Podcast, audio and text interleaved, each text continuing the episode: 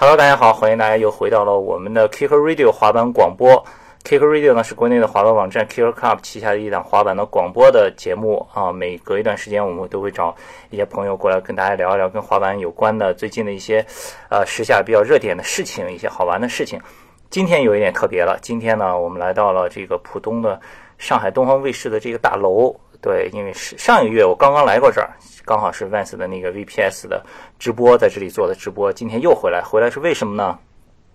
相信在听这个节目的滑手最近都在追一档综艺节目，是腾讯今年刚刚推出的一个，也是国内第一档滑板的综艺，叫做《极限青春》。在这个节目开始之前，我们 K K Club 前期。就已经写过一些文章来预测这个节目，包括节目上了之后，我们也陆续的有一直在跟进，然后在那个朋友圈、微博上看见大家也一直都在呃很热烈的讨论这个节目。今天呢，机会非常非常的好，我们请到了这个节目的导演，包括接下来我们还有一些其他的嘉宾会跟大家来从节目的幕后就深入的聊一聊这档节目吧。首先，今天先请出我们的第一个嘉宾，也是这个节目的导演。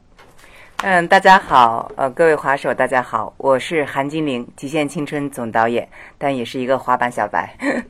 首先，第一个问题呢，我想知道就是这个节目是怎么缘起的？你是怎么就接到了来指导这样一个节目的这个故事？嗯，其实这个节目对于我来说，真的是一次 one more try。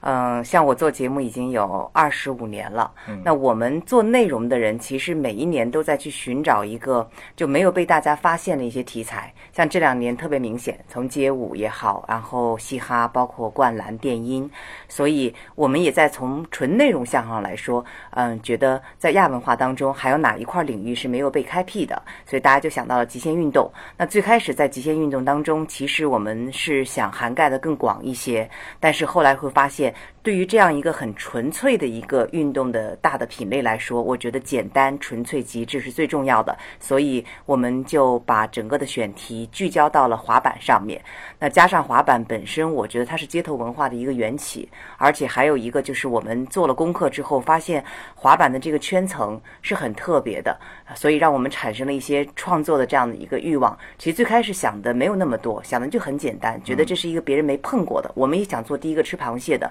而。而且觉得，也许这次 One More Try 能够让大家没准能够产生另外一个出圈也好、破圈也好、扩圈的这样的一个内容题材啊。所以我们其实并没有想着说要去推广什么滑板文化，能够帮到这个圈层多少。我觉得，先是从呃内容的角度来说，这是一个让大家兴奋的、敢于尝试，也知道它有很很有难度，但是我们很想挑战的一个题材。嗯，但是现在做到现在，可能觉得自己身上已经开始。去懂这个滑板圈层，懂滑板的文化。我们也希望大家看到这个节目，能够真正了解滑板。对，其实你刚才的这个这个回答呢，也印证了之前呢有一些这个传闻的节目最初期的时候，我也看到过一些，比如说方案的文件里面，当时设想可能是有 BMX、有跑酷什么的，是想要做的，对吧？其实是这样，就是我们的这个导演团队介入项目是在开机前一个月。嗯，所以最开始的这个项目的缘起，包括名称的制定，一直到呃我们的题材的选择，只是我我并没有经历其中，呃，但我觉得其实对于做内容的来说，大家都会有一些取舍。你想的很多，但最后之后你想清楚、想明白了，所以这是一个过程。嗯，包括说像呃，之所以选择我们的团队，也是有原因的。最开始大家想象《极限青春》应该是一个非常竞技型的内容，所以可能之前的导演团队应该是偏呃体育向的，或者很做现场型的这种竞技的。但后来大家慢慢的时候，包括平台腾讯这边，还有我们的出品方，大家会觉得说这个节目应该做圈层、做人。那我们团队又是比较擅长做真人秀的一个呃制作团队，所以是相当于开机前。嗯，没有多久才寻找到了我们。那我们进来之后，第一件事情改了这个节目的英文名称。之前的英文名称叫 Beat the Gravity，就是挑战重力。嗯，但是我觉得，嗯，不只给不符合滑板，所以 One More Try 是我们当时做的一个大的改变。就是这是一个过程，甚至最开始的时候，我有时候回想我第一次见到滑手的时候讲的那些话，有时候觉得自己现在那时候讲的挺蠢的，我也忘了我自己讲什么，但是觉得挺蠢的。呃，现在的话，可能在跟滑手们一起聊就会不一样。我觉得那个时候我们是懵懂的，但是呃，这个过程当中，我们一直在学习。用前两天说的一句话就是：我们没想让滑手们成为我们希望他们成为的样子，而是希望通过这个过程，让他们觉得我们整个导演团队和他们是一类人。我觉得这可能是我做节目做到现在，我觉得《极限青春》我们还能坚持下去，因为这群人是一群随时可以离开的人。嗯就这个话，相信可能大家听到这一段的人能够会会心一笑。所以我觉得彼此尊重真的非常的重要。到现在可能我们还有很多做的不够完美的地方，但我觉得他们每个人都给我们坚持到现在。而且现在这两天我们在备战总决赛，每一个人都在给我出主意。所以我觉得，做制作人来说，这个节目我不敢说我是否成功，但是对于做人来说，我觉得我。心里还是画了一个完美的句号。刚才提到这个，把节目的英文名字改成了 One More Try，这个英文名字其实我是很喜欢的啊，这个很有滑板文化在里面的。因为滑手拍 video 都是成不了，说哎再再试一次，哎再试一次，永远再试一次，你知道吧？这个中文名字呢？为什么叫极限青春？好像差点意思呀，感觉。嗯，是这样，名字呀，包括我们每个人取的，家里父母给我们取的名字，叫叫叫叫也就顺了。就是最开始的时候，我当时看到这个名字，我说啊，会不会跟极限挑战呐，或者很多什么青春有你有点的，而且就是其实现在大家会发现，我们做内容的人开始越来越纯粹，就是做内容千万不能做成自嗨，嗯，就是不能炫技。就以前的时候，大家看的内容小，像我们作为。就是我真的经历了中国电视综艺史的发展的二十五年前到现在，就最开始我们真的是很容易做给自己，就会把很多人想象成自己。但现在我们会开始说，哦，我们先把自己放到观众、放到受众和参与者的角度上来说。所以最开始看到这个名字的时候，因为那时候给我的是一个任务了，而不是一个课题。嗯，只是一个命题的一个作业了，所以其实现在想想，它依然不够完美。但我觉得叫着叫着，有就是一个 IP。我经常说，没有爱就是个屁。然后，所以名字不算什么。就大家现在也会觉得啊，我们看到这群人青春洋溢的一点，看到他们极限挑战的这样的一种感觉。所以我觉得名字也许不重要。还有一个，大家其实可能呃，我们也会经常自问，滑板我究竟能不能做第二季、第三季？所以，也许给一个极限青春，可能让他这个节目名字代表的是一种精神，是所有极限运动的精神。未来可能做了两季滑板之后，我们是不是还可以尝试其他的项目？嗯，毕竟有相通的部分。哎，对了，前面你又多次提到，呃，你们有很强的。呃，综艺制作的真人秀制作的背景，你是这个有，比如说二十五年一直在从事这个综艺方面的制作，能不能简单讲一讲您之前是做过哪一些节目，是怎样的一个背景历史？其实从很早的时候，大家看到的，包括同一首歌，然后我们也参与过，然后甚至快乐大本营，就是一些很传统的那时候晚会型的，或者说棚内综艺型的。那后来一点零时代是吧？对，后来呃，我的从业经验当中，我们做过很多的旅行节目、时尚节目。包括说，我一呃零八年到一四年是在旅游卫视，嗯，做副总，所以那个时候就是旅游卫视有很多节目，有多远走多远，身未动心知心已远，很多人还认为那个声音是我的，身未动心已远。然后呃，后来我们一四年到现在，主要做了一些偏真人秀，譬如说呃，爱上超模、天使之路，甚至偶像练习生、明日之子，我们都参与过，所以是以做人为主、以人为本的这种真人秀。那说到当时一个月拿到这个项目的命题的时候，我其实之前对滑板一无所知，真的是一无所知。我自己可能利用各种百度引擎、各种搜索引擎，然后去去搜滑板，然后也看了很多，嗯，就是《钩针少年》也好呀，包括很多滑板比赛。说白了，在最开始看很多滑板比赛，甚至大家圈内传的一些滑板的电影的时候，我我实话说，我无感，因为我会觉得哦，好枯燥，而且很。就节奏感很大，大大大。这个点也是我想问的，因为在之前另一个采访里有你提到过这个事情，比如说万斯的 VPS 的比赛，你有去看过，对吧？你觉得不不是特别有意思？我想知道你去看的时候是看了哪一个部分的比赛？因为是这样，就是说到目前为止。你如果大家接下来耐心去看我们的赛道的部分，因为我刚才说过了，就是这个节目的演播室赛道已经在那里了，我改变不了，我必须让它存在。所以外拍部分是我们导演组加进来的。本来这个节目可能没有考虑有外拍的，但我觉得滑板源于街头，必须上街头。而且在街头才会有大家那种真实状态，不然你在滑在板场里就是坐冷板凳，每个人的状态就是他们很不舒服，就是你这群人肯定让他们滑，让他们玩，他们会舒服的。所以说，我们看比赛的时候，作为我一个当时连什么 ollie manual 或者说什么 kick flip，我根本不知道这些名词，包括你是一百八、二二百七、三百六有什么区别，所以我会发现说，哇，为什么大家觉得他是厉害？哎，为什么他得分高？就我们根本感受不到，相信大多数的普通观众也是这样的一个感受。还有一个就是他没有很紧迫的悬念，因为它不像唱歌，一个人可以展示几分钟，就是非常短。咱们也知道，大家做一个常规的 round 的话，可能四十五秒、六十秒，然后九十秒最长了，对吧？像那个 J Shock 那个那个有还是六十秒，九十秒可能都很少见。呃，所以我就会觉得啊，难道我真的要这样的去单调的比赛，观众怎么理解？嗯，所以后来我们加了户外。嗯，包括说现在我们的赛道当中，我们会把 skate 变成一个大乱斗的模式，大家三个战队，整个赛道全归大家去出招。后来我们还加入了很多像大富翁的玩法，你可以有很多牌，我可以冻结你，我可以有大招牌，我可以抢夺你的出招权，增加娱乐性。对，我们加了一些娱乐性，包括说上一次我们现场又加了一个就是类似拳皇的这种几条命的这种玩法，我一个人可能单挑你对三条命，就是其实一说大家规则都很清楚，但是滑板人可能之前没玩过，嗯，所以我们。其实导演组也利用自己的一些想法，就是生生的创造了一些滑板的一些规则。包括说我第一次看 skate 的时候，我看大家玩 skate，管它是 game of skate、game of slide、game of 什么 ledge，就是我看不懂，因为我们常正常人的逻辑是你赢了你拿你拿字母拿旗，但咱们是你输了你拿字母，所以本身跟常人的逻辑关系有一点点不一样。所以最开始看那些比赛，我就会觉得坏了坏了。要这么做那就完了，我再怎么做真人秀也有问题。那后来直到我，我先是看比赛，看一些影片，我觉得还是找不到感觉。到后来我开始看《滑手日记》，那时候应该还呃 Wise 的《滑手日记》还没有出第二季，就是看最早的时候，可能许莹啊他们那波的时候，哎，我会说哎这群人有意思，七当是香蕉啊什么都在里面。然后直到我莫名其妙的搜到了 King of Road。其实像 Dime Revolution 这样的很趣味的比赛，这些都是你们自己搜的呀，你们都没有找过什么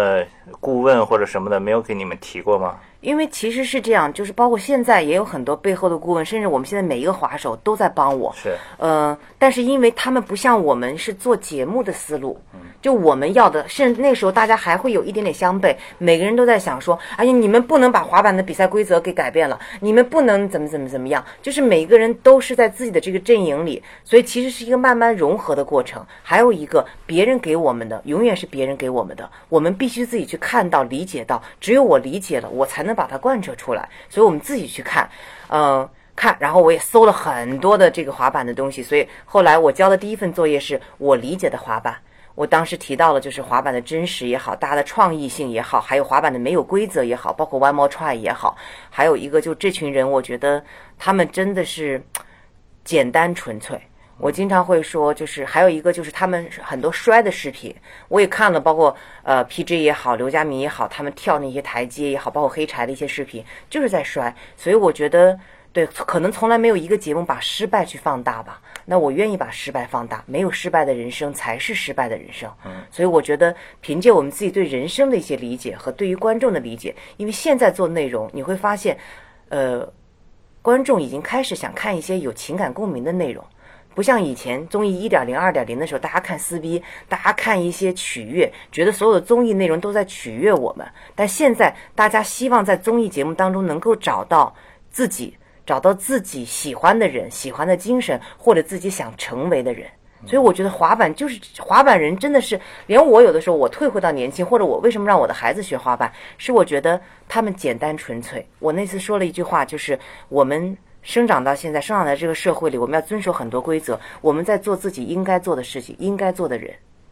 实际上，我们在成为别人希望我们成为的人。难得有这样的一群人，他们还在做着自己想做的事情。我们的这些愿望，可能在我们童年时代就已经被抹杀了。这也是中国的一种教育方式，和西方教育方式不一样的。那像这个，你打算怎么把它融入到节目里，传递给现在的年轻人呢？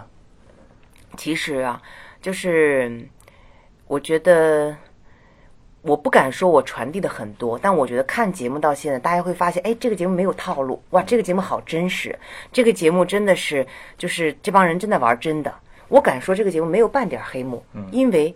根本不是说啊，我导演组我想把谁留下啊，你把动作你就给我放个水。一，我我如果跟滑手们说，哎，你待会儿要跟谁吵一架啊，你今天要给我放下水，我相信这群人早走了。对，所以说最开始我就理解这些东西，而且我自己做了这么多年真人秀，我敢说我绝无黑幕，因为我觉得假的就是假的，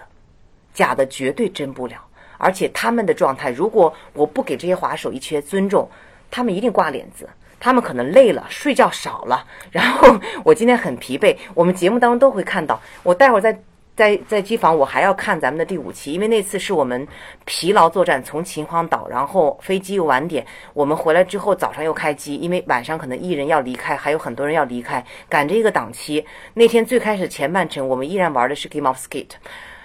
我前半程腿全是软的，我根本没有成功率。然后所有人都是很荡的，大家都躺在那个椅子上。然后导播就问我说：“他们这么躺着好看吗？”我说：“让他们躺吧。”我说：“这个别的节目可能不敢躺，但让他们躺就好了。”就大家都是腿软的，我节目里不好看。甚至早上的时候因为早起，然后啊第一个任务就让我跳小火车，我就会发现怎么哇怎么着你的脸子都挂着了。可能那天因为早餐制片的供应没有到位，就是。他们开心就是开心，不开心就是不开心。所以我觉得前提是我先要让他们能够读懂我们的尊重，然后表现出来他们想要的状态，观众去解读他想要的就好了。我不可能让观众都喜欢他们。我昨天还跟滑手们说，我说最开始我没有跟你们每一个人聊。以前如果我做真人秀，我提前半年做海选，我每一个人都要聊，他的家人我都要聊，我要跟他变得很熟悉，让他们先对我建立信信任的这个基础。但是我说。我如果最开始聊，我会问一个问题：你们为何而来？我相信不，你们要跟我说弘扬什么滑板文化，传递滑板精神。OK，每个人都有这样的想法，但这绝对不是你的第一目的。如果你说这样的一个目的，对不起，你可能就不是滑板人了。所以大家可能让更多人认识他们，然后可能也为了自己的品牌，我觉得是一种推广或者一种参与，觉得好玩来体验一下。这群人，我觉得就是他的生活方式很单纯、很简单。当然，我们不去诟病，我不以一个过来人的方式，就好像那天我在想，如果高军翔是我的儿子，那可能 就是我的方式会不一样。但我觉得，我经常会很多人问我说：“哎，你为什么不管他们？你要你要让他们就是按照你们的方式来？”我说：“他们的妈都管不了他们，我有什么资格管他们？”所以我觉得，我宁愿跟他们做朋友，而不是做一个管管理。管不是最重要的，理是最重要的。大家要通而，就通了，就通畅了。嗯，所以那天我跟他们说，我说我在《极限青春》，我想给自己画的一个句号，是我在最后杀青的时候，我要踩碎一个板。他们说没有那么容易踩碎，要培训我一下。所以每个人都有自己的遗憾，但是做到现在，我觉得。嗯，氛围还是传达给了观众。其实大家可以期待一下明天的那个，就应该不一定咱们什么时候播啊？就明天就是第四期的节目，我们带他们到嗯到了太湖，我们有冲山，然后有有冲坡，还有一些不一样的地方，包括那天的天气也很好。你会发现每个人脸上都是笑容，我觉得就是这就是我想要的。当然，赛道的部分又是紧张，每一个人都觉得，哎，我参加一个比赛都没有这么紧张，因为他们不想让战队里的任何一个人离开。嗯，嗯，所以我觉得这个节目应该有不同的情绪，基本上观众能 get 到什么。我曾经上次采访，我说过一句话：喜欢的人就看，不喜欢的人我不强求。所以我觉得我们都要承认我们自己一个小众题材的内容，我们不可能做到说像别的节目五亿、三亿的制作成本的这样的一个大的，可能他们任何一档节目的宣传成本都是我们这个节目的制作成本，我们可能还还不如他的宣传成本，那就是让喜欢的人来吧。我们豆瓣评分开花是八点五分，现在稳定在八点四分，嗯，所以我觉得对，嗯，有人看能看懂就好了。那个节目做到现在有哪几个话术你印象最深刻的吗？我这个说出去会得罪人的。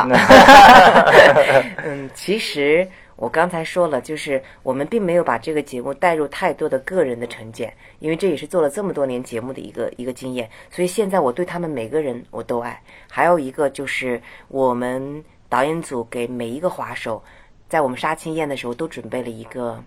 奖杯。有。每一个人我们都给他想了一个奖项，那可能大家可以猜一猜什么战斗机，然后乘风不浪，还有什么黑马骑士，啊。就是每个人可以猜一猜，就是这是基于我们对他们的一些理解，嗯然后也有很玩，包括反角大王，就大家可以猜这个这个反角这个也会大王是谁。做到节目里面的。我们可能会做成彩蛋的方式吧，啊。因为它毕竟跟最后一期总决赛实施最强战队的这个气氛不一样，嗯。那可能会是片尾有彩蛋，或者是未播。就我们跟他们每一个人都准备了。前两天滑手们问我一个问题，那有些人是最强战队，有些人可能是 MVP，那剩下的人呢？我们能获得什么？我当时实话实说，我说我还真没想这个问题，因为我不可能求全，让每一个人都获得很多东西，而且你获得东西可能是自我给的，并不一定是这个节目组给你的。所以，那么现在我敢说，OK，每一个人帮你们量身定制的一个滑板的一个奖杯，他拿回去摆在那儿的时候，他们可能能闪回在这个节目当中经历的。所以刚才问，就是现在六十个人我不敢说，但是二十四个人，他们的性格、他们的软肋，我给他说点什么话，他们会。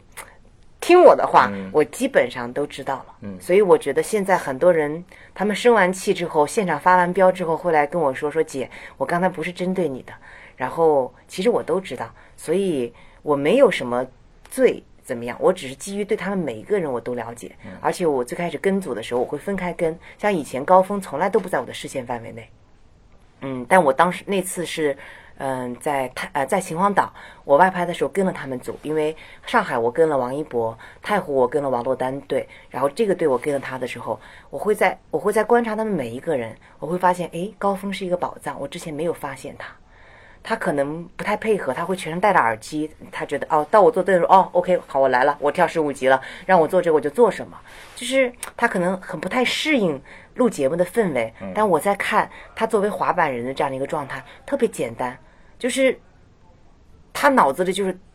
做动作，我就要把这个动作做成，所以我后来就会注意不给他太多的干扰的因素，所以我觉得我心目当中，我们给了他一个叫钢筋铁骨，就是他他真的会很衰，他不会想很多，所以上次其实大家看到第九期的时候会发现高峰。嗯，就是没有在关键点位当中帮程潇战队完成一个动作，但实际情况是现场可能嗯有各种声音让他把热身时间不够充分，给了他一些干扰，所以我觉得当时如果不给他这些干扰，他一定能把这个动作做成。所以就是这样子，包括小鸡，很多人觉得小鸡离开很有遗憾，可是从我的角度来说，我觉得小鸡最后没有了任何压力，大乱离开了门，所以我觉得很完美，很完美，对，就是嗯完美。不是每一个人一定要留到最后，你才是胜利，才是赢者。是而且我经常在节目当中，我自己本身都不特别愿意用选手替代滑手，或者用淘汰替代离开，对，就尽量避免。我觉得这个节目跟其他所有的选秀节目不一样。嗯嗯。就小黑什么时候回来？小黑下下一期节目会第有吗五期哦，还要再下一期。对，第五期，第五期小黑会回来。其实小黑回来之后，我们其实也期待了一些力挽狂澜的部分，但是我可能跟小黑说的最多的一句话就是别受伤，别受伤。是因为对他来说，他在走一个职业滑手的一个生涯，当然他的个性当中很野，包括他的奖杯当中有一个关键字就是野。就我觉得。嗯，可能他从小到大，大家都很了解他的一些经历，就是没有人教过他，啊，很多你应该怎么样，应该怎么样。但我觉得看他的笑容就知道，他很单纯，是他很简单。就是如果一个如果一个不单纯的人，不可能有那样的笑容。嗯，所以我觉得就是他没有想那么多，但我们要让他提醒他想一些事情。所以我跟小黑说，我说别那么不保护自己。包括我把他带到了哈尔滨的雪场，他从来没滑过雪，他敢去给我跳那个抛台，我当时就。赶紧跑过去，我说不许跳，不许跳。结果他还是在我的面前跳，跳了之后，然后摔倒了，然后捂着肩膀。其实我心里是很紧张的。那我也说过，小黑当时第一期摔倒的时候，我一直满脑子想，哇哇哇，这个去去伦敦怎么办？不去伦敦了，这个呃奥运积分赛不就没有了吗？但后来其实是有些滑手跟我说，我们去奥运积分赛未必最后一定能够进到奥运。但是小黑那次摔伤了，真的是错过了很多机会。伦敦是一个 VPS 比赛，本来他可以上的，而且 X Game 它也可以上的，就是很多可以直接和国际的一线选手在一起，这种经验其实都是挺。就是其实我觉得对他们来说，每一个大赛，他其实经历是最重要的，不一定非要拿一个我我要拿一个名次。所以就是那时候其实心情很荡，但后来啊、呃一直在问小黑的伤情，呃最后他们说他想回来，那我说我不管观众，观众可能会觉得这个人第一期已经不在了，为什么还要回来？我觉得。不用 care 那么多的事情，所以只是说怎么让他回来，怎么回来的让他顺理成章一些。大家第五期会发现，嗯好，然后也都聊得蛮多了。其实呢，我觉得就是刚才通过跟您的交流啊，我也知道节目组前期做了很多功课，想了很多方法，怎么把这个很小众的滑板的文化推给大众，包括在比赛的形式上有很多变化，包括你说了想了很多很多的，就是比赛的机制，对吧？但是对我来说，可能有一个小小的困惑，就是可能这里面比赛机制有点变化太多，有的时候就跟不上，搞得有点乱，我就不是很很清楚到底是按照哪一个机制来比。毕竟其他的综艺可能都是很简单，就是这一个，对吧？然后大家一路比下来，咱们这个中间几个机制穿插。另外一个呢，就是我我觉得。呃，您刚才还提到一点特别好，就是能把滑板人的这种很简单的这滑板人的这些生活的方式、一些态度，能够传达给现在收看这个节目的年轻人，当然是最好的，对吧？当然，这个里面可能就牵扯到很多具体的操作上的事情，能传达多少。但是，我觉得如果有这样一个想法，也是很好。但是，这个节目制作的过程中，现在娱乐性项的、大众项的考虑的都已经很多。但是怎么能够进一步的把滑板呢本身很酷的这个部分保保留好？我觉得其实也是很重要的。毕竟对很多人来说，你说他为什么开始玩滑板？他不是因为滑板是能拿金牌、能为国争光，对吧？也不是因为能强身健体，就是因为他帅，他很酷呀，对吧？如果做的太过于流行、太大众的话，我觉得可能也不是一个非常好的。其实这个就好像刚开始我说，我最开始跟顾问、跟滑手们聊的时候，大家的一个甚至可以正方、反方做一个辩论的一个话题。因为我们既然上了腾讯视频，包括节目到现在三期也有一个一个多亿的一个点击了，就是而且大家会看到，我们也也会上一下热搜。嗯，就是我们到底是做给自己，就是小众的看，还是说我们希望它能够破圈或者扩圈？既然它已经在一个大众传播平台上去进行传播，我们肯定要考量大众的一些，嗯、就是去迎合他们一些东西。而且你们能看到，我们并没有刻意去迎合，甚至艺人来，最开始他说让艺人来干什么？但是我觉得我们应该要承认，艺人来了，不管他们有多少粉丝，他们的粉丝，其实大家仔细去刷一刷豆瓣也好，微博上的一些东西，他们会很多人会说我是奔着王一博来的，结果最后我会被这帮滑手吸引了。如果是做成我们自己的一个事情，就是我觉得这个问题在你们内部当中也会有一个辩题。很多人希望进到我这个圈子的人越少越好，越纯粹越好。但有些时候我们又希望让更多的人知道。我觉得本身大家都在做这样的一个取舍。那现在就是说，我只能认定，既然我是一个做大众综艺节目的制作团队，同时我不是做纪录片的，同时我们又在腾讯视频，而且是一个 S 级的一个量级，我们有这么难得的一个机会，是一定要做出一些让大众觉得哎有娱乐、有好玩的地方。还有一个，我们第三期做 King of Road，可能很多人说干嘛吃榴莲，干嘛吃披萨，跟滑板无关。可是我在想 King of Road 当中，可能也有更多跟滑板无关的事情，因为它本身是一种生活活方式。所以我觉得，作为对于滑板圈的人来说，大家不要排斥这个节目有明星、有娱乐性、有综艺性，但你们要相信我们的选择，我们并没有让让明星打分，我们给他一次一次来做这个任务。包括现在从最开始王一博、奥利到现在他可以做拉岸了，对吧？他天天拿着滑板在机场，本身他也在推广。今天早上、昨天早上，大家可以查一下热搜第十七名是王一博，为什么在机场总拿一块滑板？所以我觉得，正是因为他尊重了滑板，他喜欢了滑板，他才会这样的表现。他不是不是说我们宣传说你必须拿滑板啊，因为他他想滑板。所以我觉得，就是大家一定不要排斥这个。至于规则，我实话说，我为了规则，我觉得我自己快白了头了。就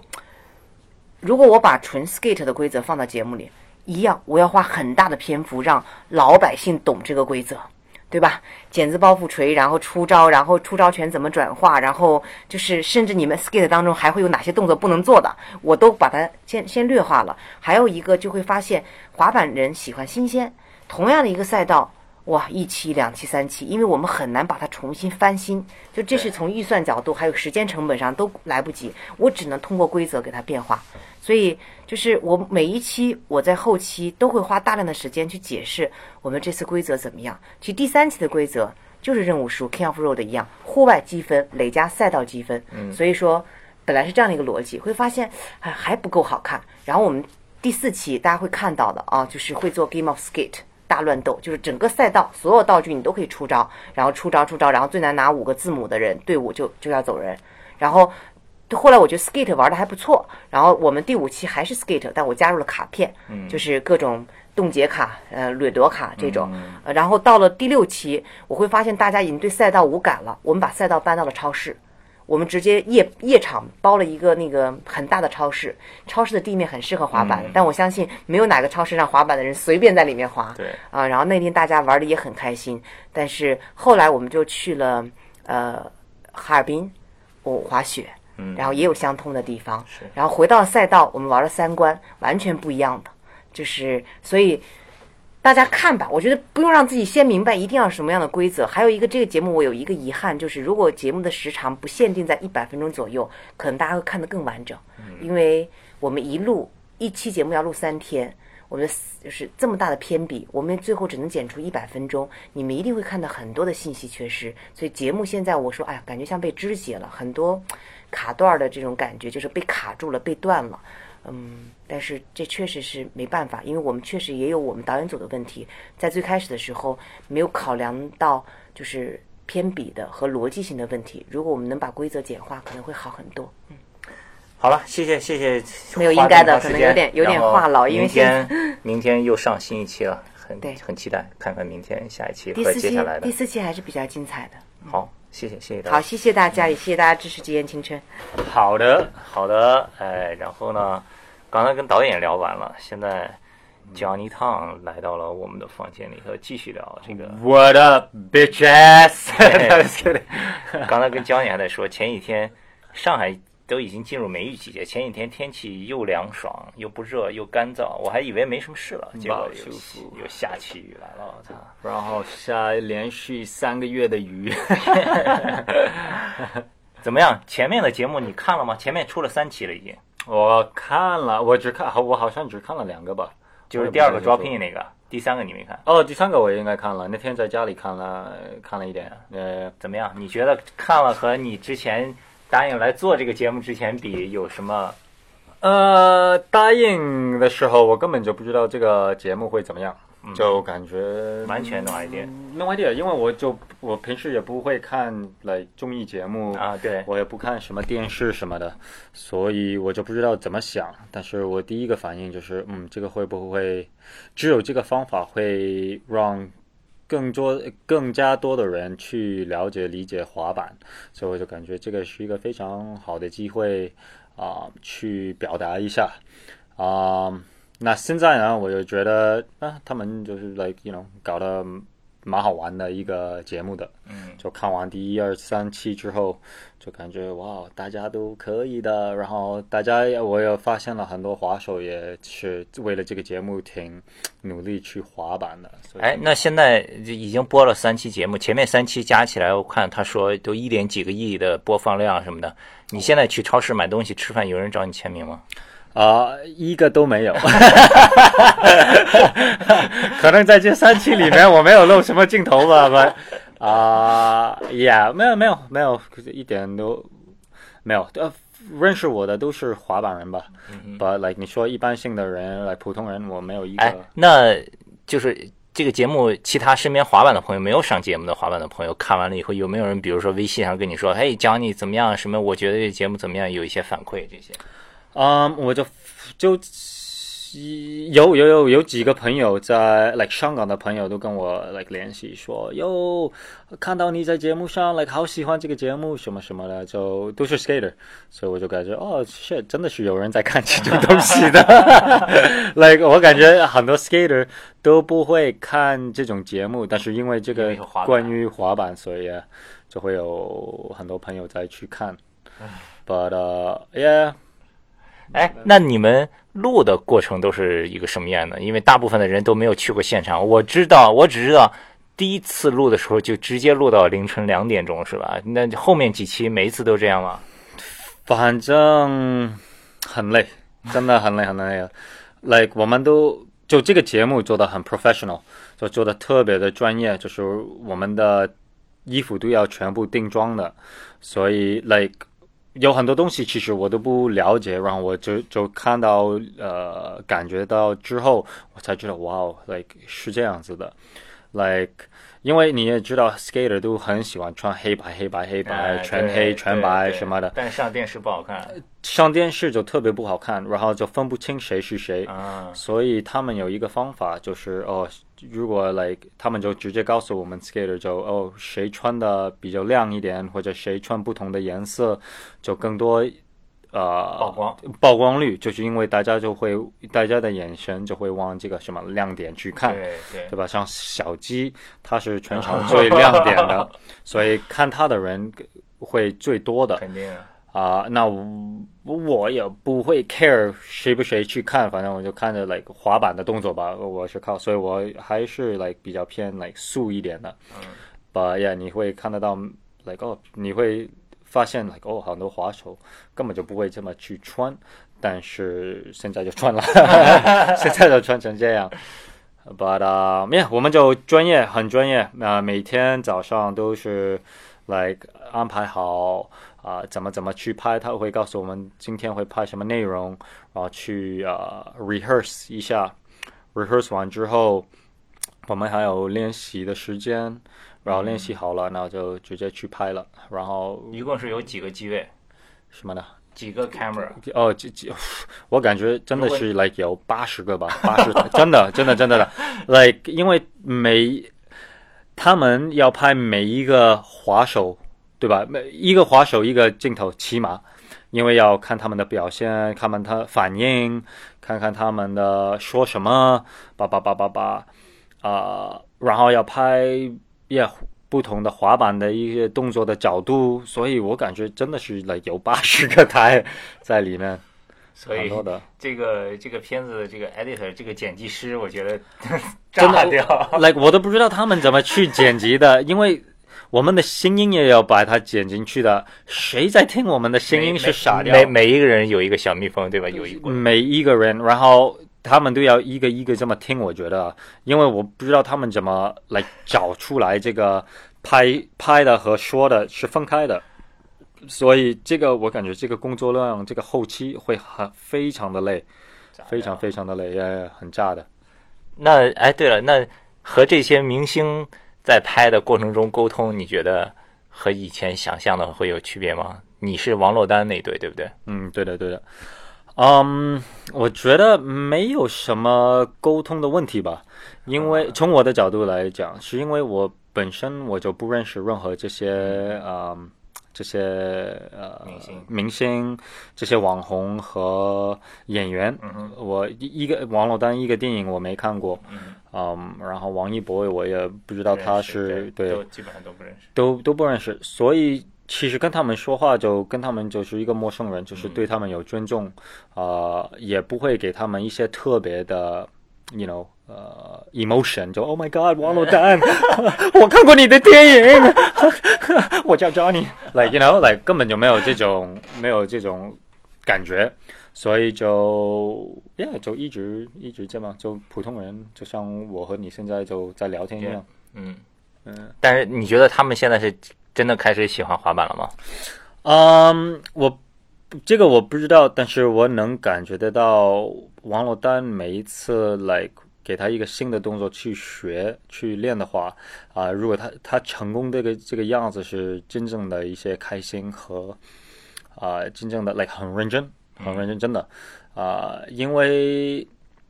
来，关于我们滑板人，如果我们每天去去滑板，就成功不了的一个动作，就是每天都不开心，所以都不会想继续继续滑板。那我们呃每次去滑板的时候，就给他一个新的一个小任务，然后让他过程，然后就慢慢慢慢慢慢给每天给他一个成就感，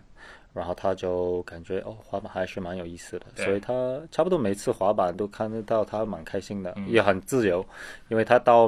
某一些场地都没有一些什么狗仔或者有人去管他签名什么什么的，嗯。反正我们就一起玩，玩的开心，玩的开心之后就去吃点东西，发呆聊天，然后就大家都回去了，嗯，就像火，就像 skater。对，就是怄着怄怄一会儿。对对对嗯对对对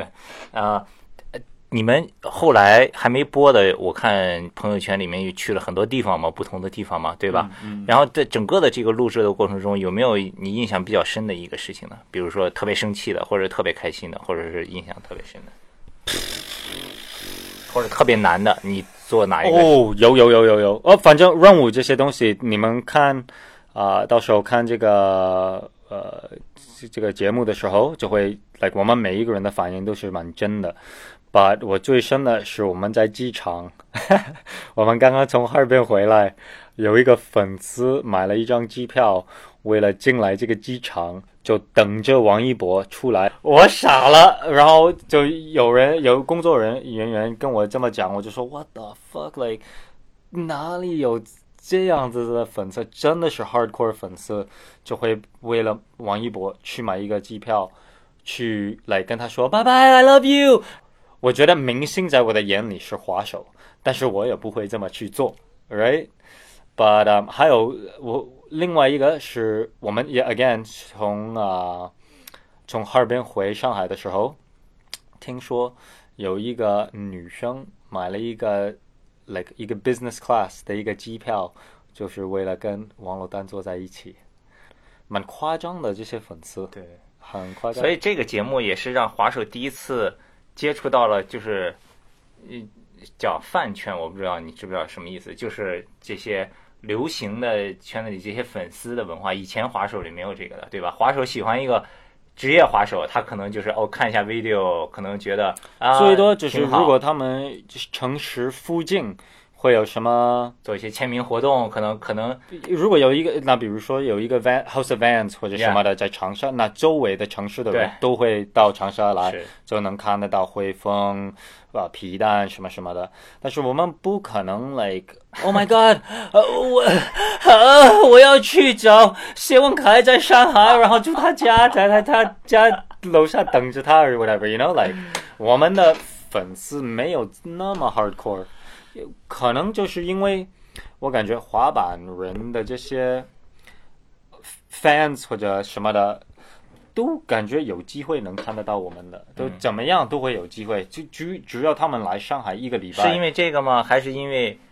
你觉得在美国会有滑手见了 P Rod 会这样哦 P Rod for sure for sure 都会有。那我那机会不，那肯定不像。但为什么我去美国看 Street League 的时候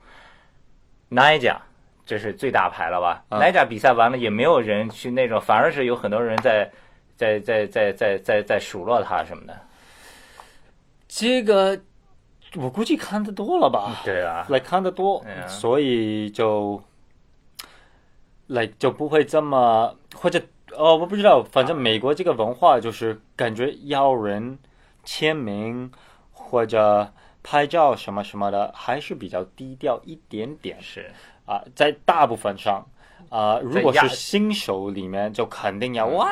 我要 like 我要和 Niger 拍个照。本来在中国，因为太机会太少能看得到 Niger 了。他这次来 X Games 的时候，我就看到有有的人是直接从香港飞过来，哦就是因为就是为了看一下 Niger 和签个名什么的。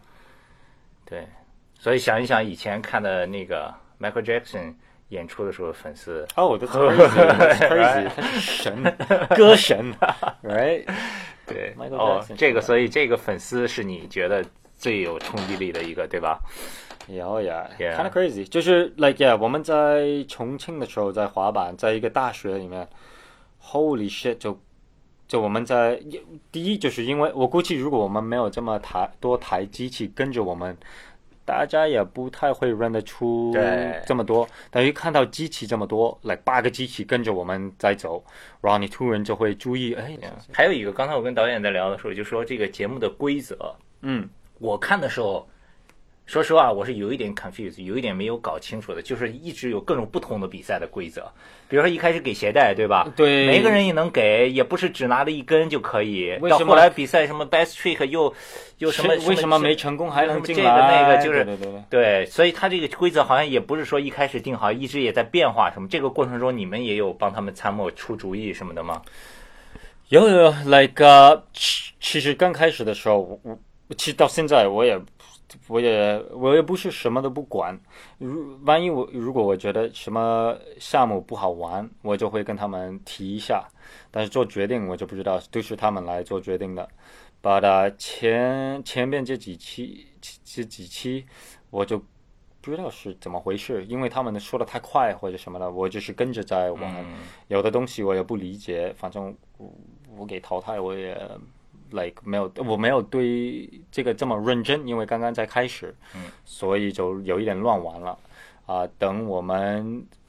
like team 真的有一个 team 之后，有八宝粥之后，啊、我才慢慢开始对这个越来越 like you know 理解认真一点。就因为我们现在就是想把 team 搞好，留好所有的滑手什么的。嗯 But 前面几期也我我也其实我也有一点点来搞不明白，为什么我什么动作都没成功，然后还是 like 有机会再回来滑。然后如果你看了，就是因为 you know like 每个领队都有选八个滑手，嗯然后才可以把他们救回来，叭叭叭叭叭叭，嗯所以是这样。，OK。哎，还有第二集呢，我看他们 copy 了 Dime 的那个 Glory 比赛的那个 drop in，对吧 Yes 那个是他们自己去找的 idea，然后来做的嘛。啊、那我估计他们是做了很多功课，嗯就这个节目呃做了很多功课，找一些滑板有意思的一些娱乐游戏性强一点的游，yes，戏 yes. 因为如果你说 like 整天都在做这些滑板的动作给滑板人去看的话，那这个就没有人看了，嗯就是看的人会比较少。那像把美国或者这个滑板世界里面这么多好玩的一些东西都种族在一起，就其实蛮好，蛮特别有意思。嗯那对于滑板来说来我们参加这个节目的一些滑手，我们也哪里会有机会去玩这种 drop in 金字塔 drop in 的这种游戏啊？来从来不会的。那这个对我们来说是一个非常新鲜感的一个一个项目，嗯。然后每一个人都愿意去拼来去玩，like 女孩子西瓜、溜溜什么的都往下 drop in 了。现在还要 switch，呃正在 switch，就是我们刚进去的时候，我还觉得 like 不可能 like 会有人到啊三、米这个高度去拼，真的是不可能，因为我们一进去，我们就一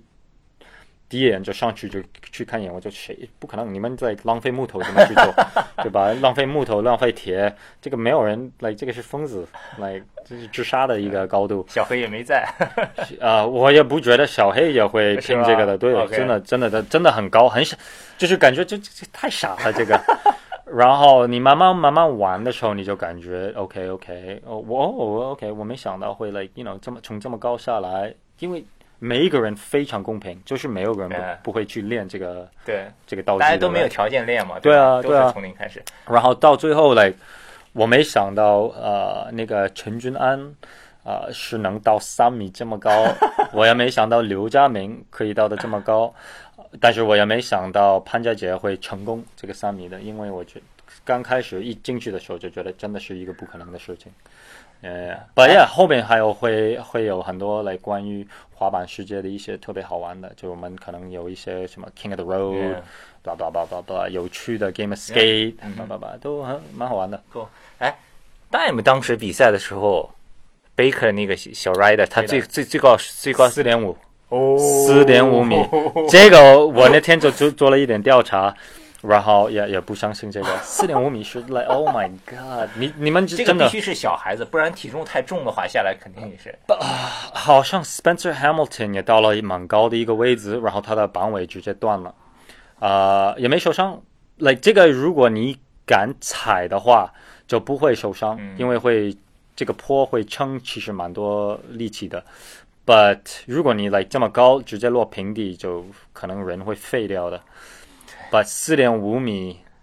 你们找一个墙面四点五米，然后把你的板尾搭上去，你就知道有大概有多高了。那这个呢？这个节目录完了呢？录完了之后有什么打算？录完了就我们应该快录完了，录完了我就回加拿大休息了。哦我就回去过夏天。休息脑子和身体，然后去跟朋友一起玩，对，把这个节目给加拿大的朋友 homie 看一下。看一下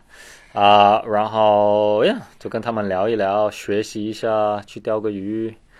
然后呀就就这样。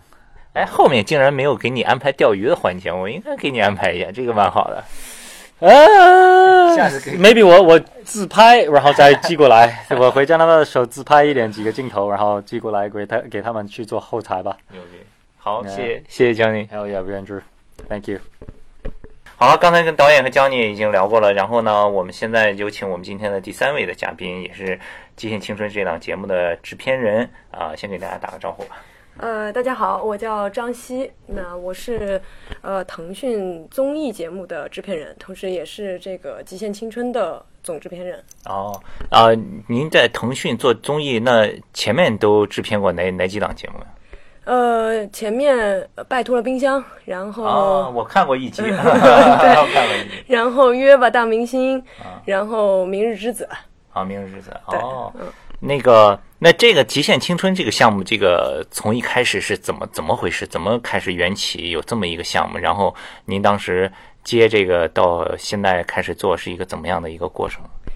呃，其实腾讯视频其实一直都还是希望综艺这个领域能够更多的接近青年轻人的生活方式。然后，所以包括衣食住行啊，然后其实我们都有在研究。然后，但是实际上你看这两年，呃，街舞，然后嘻哈，其实都是年轻人比较喜欢的、比较新兴的一些生活方式对。那在这个方面，其实腾讯也在找这个相关的这个领域。以之前的腾讯的综艺好像都是选秀类的为主嘛，幺零幺呀什么的这种的，对吧？像生活方式类的，在这个之前还有过别的类似的节目。其实，呃，如果是说比较偏垂直类的，其实《极限青春》算是我们的一个挑战。嗯，对，然后呃，相应来说，其实街舞、嘻哈另外两个平台占了一个先机。嗯然后我们也在想说，那与其跟着做，那不如我们自己再去寻找一个新的方向。所以当时呃有了有想过极限运动整个这个大的领域，因为呃几点几点一一是它是年轻人比较喜欢的，第二呢，其实呃滑板进入到奥运会，然后接下来那个呃北京要承办那个冬奥会，对吧？呃，所以我们当时就想过，呃，滑板运动啊，还有滑雪、冰上运动啊，其实都跟极限这个领域有关。当时我们就想说，从这个角度去切，然后再进一步，我们就想说，那不能什么都做，然后也不能把所有的项目杂杂糅在一个一个节目里面。所以我们当时说，那第一个做什么？然后第一个想到的就是觉得说，那我们先从滑板开始。从滑板开始的原因是因为我们前期做了大量的调研和包括滑手的一些了解，我们发现说，一滑板跟年轻人的生活其实很近，大家会可以看到抖音上面有很多 漂亮的小小姐姐，然后用长板啊、去拍一些小视频。然后第二呢，它利于普及，因为它只要有一块板儿，它就可以稍微练一练，它就可以在自自己就可以玩起来。它的入门其实相对来说会比滑雪和其他的要就是对环境的要求没那么那么那么严格，对吧？然后再加上滑手这一群人，其实他们也挺 real 的，而且其实相对来说，他们也属于街头文化的一种的话呢，他们比较的开放。然后由于它是体育竞技类，它的整体的精神也比较向上，嗯，所以我们就觉得说，那这个品类我们来来去仔细的研究一下。那你作为制片的话，肯定最重要的一个工作就找钱呀，对吧？那这个聊一聊这个这个维维他吧，这个反正看了节目开播以来，我是没少买啊。嗯他是怎么呃联系到他们的？他们是怎么会对滑板有兴趣？其实维他呃当初呃来找到我们，嗯啊因为我们其实是一个大的广告部，然后会把全年的项目给所有的广告客户做一个推荐。然后维他找到我们，是因为其实维他在在这个节目之前，他们其实尝试了很多比较垂直和年轻生活方式的他们的跟商业的一个结合。是啊其实其实他们之前跟做过 CF。然后他们做过二次元 C C F 是什么？呃游戏，哦，嗯，不太清楚啊。对他们做过 CF 的结合，然后做过二次元的结合，啊所以他们其实都是比较垂直和比较年轻人是就是很喜偏小众一点。然后完了之后呢，他们觉得哎，滑板这个也是他们惯常的一个一个商业的结合方式，所以他们找到我们，然后我们第一次应该是第一次开会，我们跟他们讲了一下，其实那个时候节目还只是一个非常粗的一个框架，然后呃主要是介绍了一下我们做这个节目的初衷，然后介绍了一下我们目当时已经沟通过的滑手的状态，然后就马上就定了。但是三 C 产品呢，呃一它的结合方式没有那么好啊，然后这是第一，第二呢，呃。很多的广告客户，其实，在第一季节目，他是比较的犹豫的啊。然后再加上滑板这个节目，它又不像选秀的那个大众面那么广，所以，嗯，可能广告客户还是比较的犹豫。这个滑板文化还是你呃作为第一个吃螃蟹的人，还是担负了很多风险的，对吧？压力非常大。对吧？那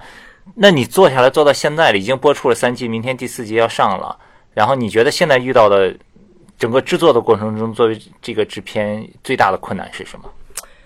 我觉得两点，嗯，第一点是因为滑板其实是属于户外的运动，然后我们在整个拍摄周期过程当中，我们为了保持它的这个它的精髓，所以我们大部分大家看节目也知道，我们后续所有的节目就除了第一、二季以外，后续所有节目都是户外。那在户外就会跟老天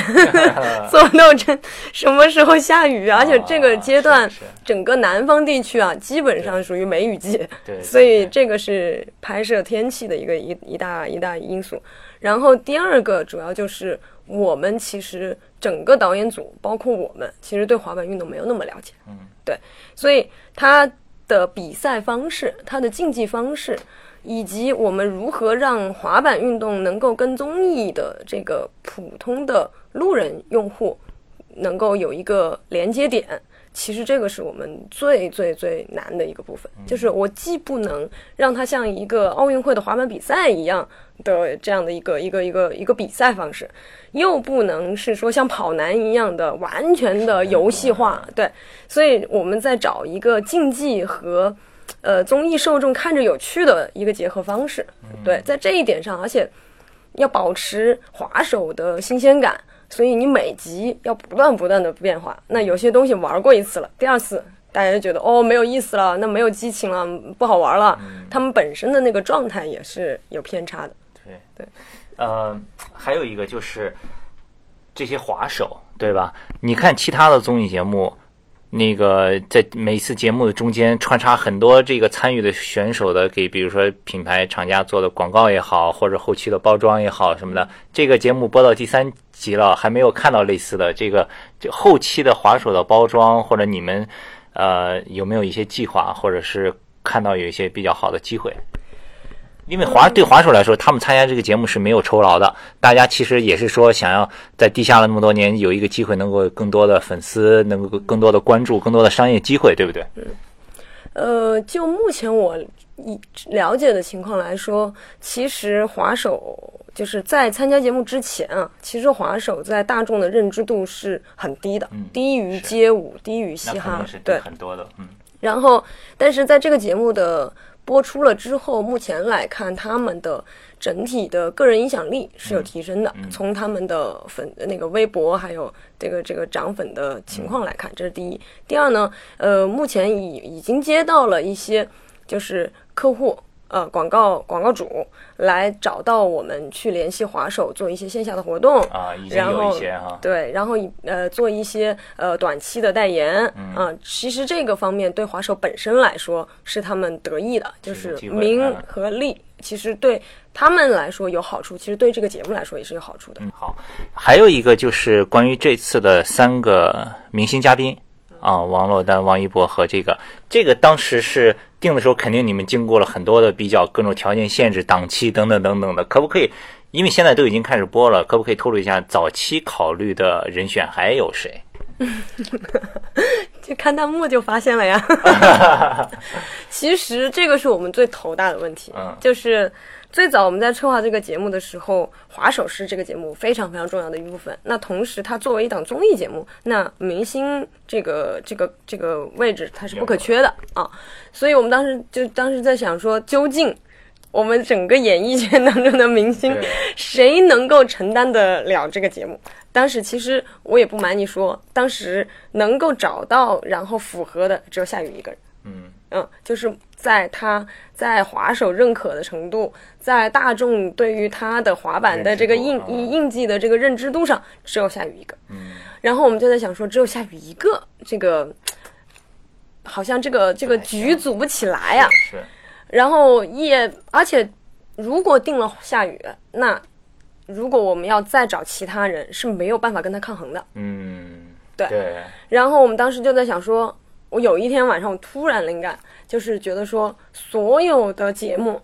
的这个明星的身份，无论他是导师还是这个领路人，还是什么样，他其实都是从专业角度去出发的，嗯，都是我的专业，至少是跟无论是选手或者是参与者来说，他是呃并驾齐驱的。那 我就在想说，那我们可不可以反其道行之？